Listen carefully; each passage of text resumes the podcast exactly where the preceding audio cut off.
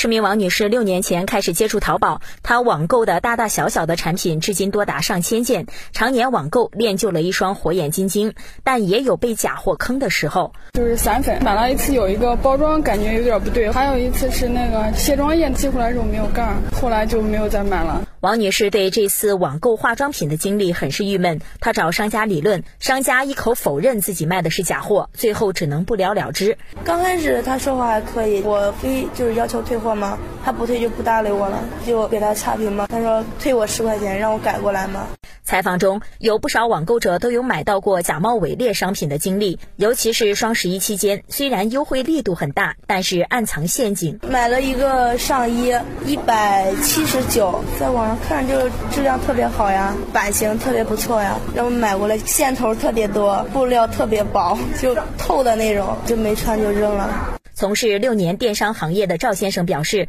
双十一看似打的是价格战，其实是给售假电商提供了机会。有一个同行，他是做化妆品的，他主要是真货和假货同时掺着卖。对一些老顾客呢，他肯定是发一些真货；对一些初次购买的或者说买家心率比较低的，发一些假货。这样的话，他店里可能赚更多的钱。呃，另外呢，他这个售价也比较低。然后在这个网络上，它更有竞争力。据郑州市工商局市场处负责人张航介绍，每年双十一、双十二期间，电商网络平台确实会存在各种问题，尤其是利用价格低的优势来附加一些不合法的条件。这个网络商品和服务集中促销活动期间，主要是存在设置定金不退、预售商品不使用七日无理由退货，或者说呢增加了限退，对消费者不公平、不合理的规定，也存在先涨价再打折。这种情况，这是广大消费者投诉的焦点，也是我们工商执法人员关注的重点。